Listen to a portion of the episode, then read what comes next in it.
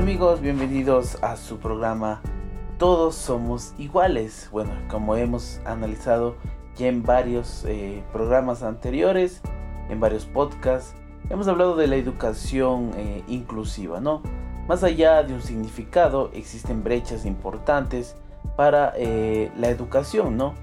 Que debe ser para todos y la realidad que se vive en diferentes partes del mundo o en diversos grupos y comunidades no es muy fácil. Cada día es el mayor número de personas que consideran que la educación inclusiva es el camino a seguir. Las preguntas y los debates actuales en la búsqueda del ideal de una educación inclusiva para todos se centran en cómo hacerlo en realidad en la práctica. ¿Qué cambios creen que podemos nosotros añadir? ¿no? La educación inclusiva requiere de cambios en la aproximación a las diversas características de los estudiantes y en las prácticas educativas, pero ante todo en repensar actitudes fundamentales acerca de la educación, eh, algo que nos forje como estudiantes que han sido excluidos o marginados por diversas causas. La tarea central de la inclusión es el aumento de los aprendizajes y de la participación de los estudiantes y la minimización de las barreras para su aprendizaje y participación. Desde la escuela se habla de un cambio en la cultura incluyendo actitudes, valores y accesibilidad. Las políticas y las prácticas educativas, ser incluido no es exclusivo de las escuelas, es una forma específica de la participación en la sociedad y especialmente es la supervivencia en un mercado laboral competitivo. Para que la educación inclusiva eh, sea exitosa, eh, a, partir de su definición, se establece que requiere que el gobierno, las autoridades educativas locales y los colegios adapten su forma aproximada al currículo tal, ¿no? A los soportes para los docentes, a los mecanismos de financiación y al ambiente eh, construido alrededor, ¿no? CSI en sus documentos, en, digamos por establecer una inclusión o una educación inclusiva, nos dice que no es otro nombre para necesidades educativas especiales. Ellas involucran realmente una aproximación diferente para identificar y tratar de resolver las dificultades que se presentan en los colegios. Definen deficiencia como limitaciones a largo tiempo de las funciones físicas, intelectuales o eh, sensoriales, mientras que las discapacidades son creadas por la interacción discriminatoria a partir de las actitudes, acciones, culturas, políticas y prácticas institucionales en las deficiencias, dolor o enfermedades crónicas. Las discapacidades, producto de las barreras para los estudiantes con deficiencia o enfermedades crónicas. Los colegios poco pueden hacer por modificar la deficiencia, pero pueden tener un impacto en reducir las discapacidades promovidas por las barreras físicas, humanas o institucionales en el acceso y la participación. Como digo, amigos, eh, vamos eh, con este pequeño paso introductorio.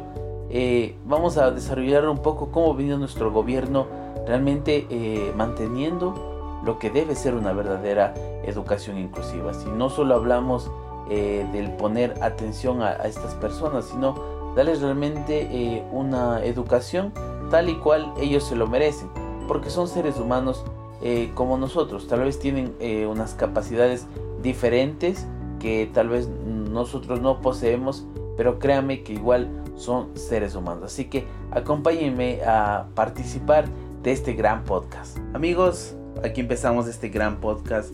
Y bueno, lo primero que hay que mencionarles es que el gobierno nacional a través de la Secretaría Técnica del Plan de Toda una Vida llamada STPTV, capacita en la guía para la inclusión a través del juego a más de 470 docentes de 10 instituciones educativas en una primera fase. La guía fue elaborada por la CTPTV y tendrá un impacto positivo en más de 17 mil eh, estudiantes desde primer año de básica, tercer año de bachillerato para fomentar espacios libres de discriminación. Muchos de ellos dicen que estamos a gusto con las capacitaciones, pues es importante concienciar a los docentes que debemos hacer adaptaciones en los métodos educativos para incluir a niños y niñas con discapacidad, así como a los estudiantes enseñarles a eliminar estereotipos, comentaba Beatriz Aquino, psicóloga de la Unidad Educativa Eugenio Espejo de la provincia de Santa Elena, participante de estas eh, capacitaciones. La guía para la inclusión permitirá a los docentes, a través de distintas actividades lúdicas y sensoriales, enseñar a sus estudiantes sobre la importancia de la inclusión, convivencia armónica y respeto a la diversidad. Por su parte, Ligia Merizalde, funcionaria de la STPTV y capacitadora, indicó que estas jornadas de talleres también tienen como objetivo en primer lugar sensibilizar sobre los derechos de las personas con discapacidad a los actores estratégicos que estarán a cargo de la implementación en territorio y, luego, capacitarlos en el uso de herramientas lúdicas. Previo a la implementación de la herramienta de los docentes, deben tener claridad sobre el concepto de discapacidad, mitificar algunas ideas preconcebidas que tenemos como sociedad. La educación solo se centra en los estudiantes como de dificultades de aprendizaje, también eh, la inclusión trata de las mejoras a nivel educativo, eh, digamos prácticamente nivel macro, para que estos estudiantes y todos sean eh, acogidos, ¿no? Su objeto de estudio es la educación eh, que genera, pero eso es lo más importante.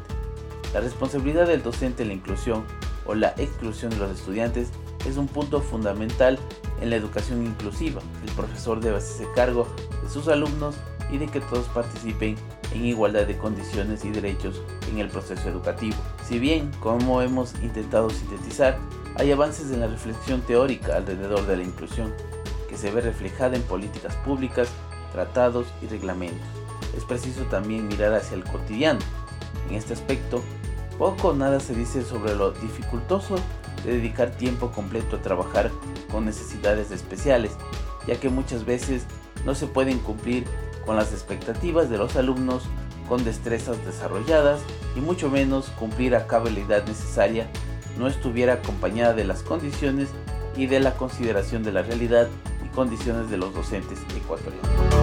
Es importante entonces mirar aquella realidad a la que nos enfrentamos como docentes en el aula, pues la labor que plantea la inclusión es efectivamente desafiadora y dura, incluso criticada dentro de los eh, círculos docentes, pues muchas veces significa realizar todo un trabajo adicional independiente no completamente visibilizado y reconocido por muchos, creo yo, ¿no? bueno, voy, voy a darles mi punto de vista en cuanto a esto que hemos eh, estado hablando en el desarrollo de este podcast. Y es que el gobierno, sí, ah, el gobierno y no solamente el actual, sino el de muchos años ha venido implementando ciertos sistemas para los estudiantes eh, que tengan eh, este cualquier tipo de, discapacidad, ¿no? Pero va la pregunta de este podcast que es, ¿realmente el gobierno está haciendo una excelente educación inclusiva? Y podemos decir que entre sí y no. ¿Cómo me puede explicar un poco en este contexto, ¿no? Este contexto de entre eh, parece que sí, parece que no. Eh, las escuelas mismo eh, especializadas en esto, ¿no? creo que hay, hay un momento de un poco alejamiento, porque si hay una persona con discapacidad, pues simplemente se dice, no señora, envíelo a una escuela realmente eh, hecha para él, o sea, hecha para él, lo dicen a veces de manera tan eh, hiriente o tan eh, déspota que, a veces la familia o la madre de familia o el padre de familia sale un poco triste o decepcionado porque eh, la manera en que lo han tratado. Entonces, ¿qué es lo que, bus qué es lo que debe buscar, más dicho, eh, el gobierno nacional a través de, la, de, la, educación inclusiva? Y es que en todos los colegios puede que haya un aula donde sean eh, capacitados, donde sean que le puedan enseñar a, sus estudiantes, a los, a los estudiantes con discapacidad que entren a ese colegio. Porque puede ser que por ahí haya, haya jóvenes hayan niños que, no sé, tal vez tuvieron conocido, dicen, estudié acá y realmente fue lo mejor y tal vez hasta por eso quieran hacerlo. Entonces, tenerlos en una especie de, no, no alejado de, los demás porque todos somos iguales, pero digamos que un, aula donde solo vayan ellos. Entonces, hay lo importante que debemos destacar en cuanto a lo que se va generando eh, en, nuestra, en nuestra sociedad. Entonces, parte del gobierno primeramente y debe realmente forjar una educación inclusiva verdadera, tal como lo mandan eh, ciertas entidades como la UNICEF, como la ONU, realmente a, mostrar empatía con el resto de niños y adolescentes, porque eh, simplemente ellos a veces no tienen la culpa de su enfermedad, de, de qué les pasó tal vez en el transcurso de su vida, ¿no? Así que eso es lo que le podemos comentar el día de hoy en este gran podcast. Amigos, y entonces para terminar este gran podcast del día de hoy, eh, como eje inicial eh, debemos creo que brindar siempre oportunidades a los profesionales para alcanzar una educación inclusiva mejor, ¿no? Creo que lo que se ha venido fomentando en ciertos lugares, eh, las capacitaciones, y no solo capacitaciones para los docentes, sino capacitaciones para los padres, para la familia, para que sepan cómo tomar realmente la educación para ellos. Y obviamente sé que depende mucho de, los docentes. Y ahí también, ¿no? Simplemente eh, son, son alumnos, unos alumnos más quieren aprender. Aprenderán de maneras eh, un poco diferentes, creo yo. Pero créanme que eso al, al, niño le hará bien, ¿no? De que realmente no se siente excluido, se siente como un niño más, ¿no? Un niño más y tal vez no alguien que tal vez tenga un déficit de atención, tal vez eh, no tenga, tenga problemas de vista, tenga síndrome de Down. Y entonces no simplemente regirnos a escuelas especializadas, ¿no? que haya también ese afán de enseñar, ese afán de aprender. Y aquí creo que depende mucho del gobierno para poder sacarnos adelante. Así que hacemos un llamado al gobierno, realmente al gobierno nacional, para que tome cartas y realmente nos dé una excelente educación inclusiva como se merece. Amigos, eso ha sido todo por el día de hoy. Sigan nuestras redes sociales y también no se olviden de seguir al sistema integrado de medios en la página de Facebook. Eso ha sido todo por hoy. Mi nombre es Juan Carlos Molina. Adiós.